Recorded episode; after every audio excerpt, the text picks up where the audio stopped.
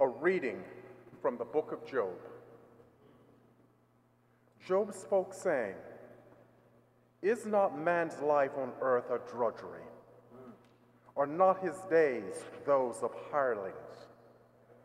He is a slave who longs for the shade, a hireling who waits for his wages. So I have been assigned months of misery, and troubled nights have been allotted to me. If in bed I say, When shall I rise? Then the night drags on, and I'm filled with restlessness until the dawn. My days are swifter than a weevil shuttle. They come to an end without hope. Remember that my life is like the wind. I shall not see happiness again. The word of the Lord. Thanks be to God.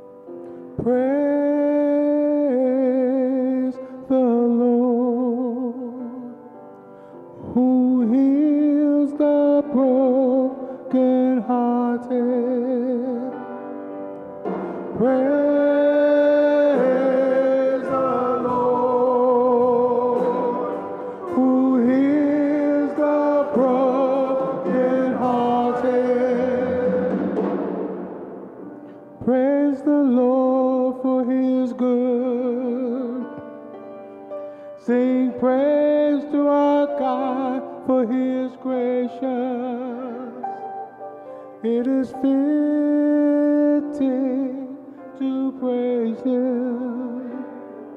The Lord rebuilds Jerusalem. The dispersed of Israel he gathers.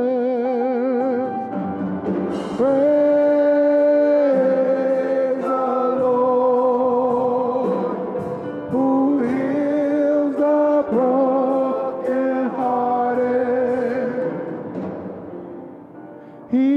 heals the brokenhearted and binds up their wounds. He tells the number of the stars. He calls each by name.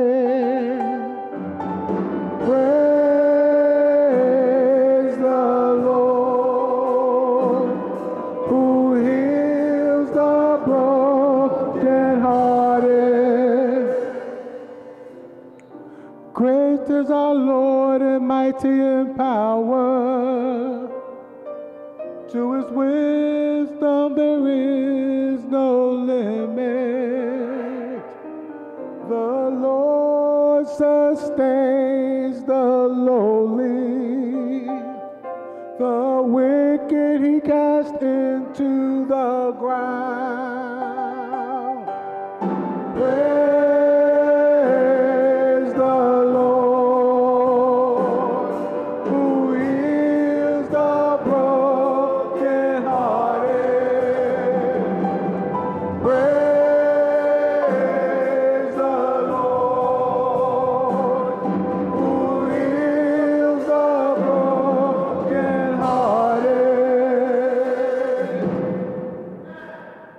Reading from the first letter of St. Paul to the Corinthians.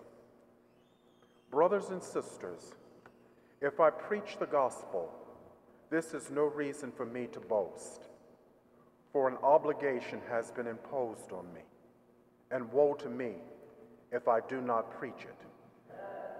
If I do so willingly, I have recompense, but if unwillingly, then I have been entrusted with her stewardship. What then is my recompense? That when I preach, I offer the gospel free of charge, so as not to make full use of my right in the gospel. Although I am free in regard to all, I have made myself a slave to all, so as to win over as many as possible. To the weak, I became weak, to win over the weak. I have become all things to all, to save at least some. All this I do for the sake of the gospel, so that I too may have a share in it. The word of the Lord. Thanks be to God.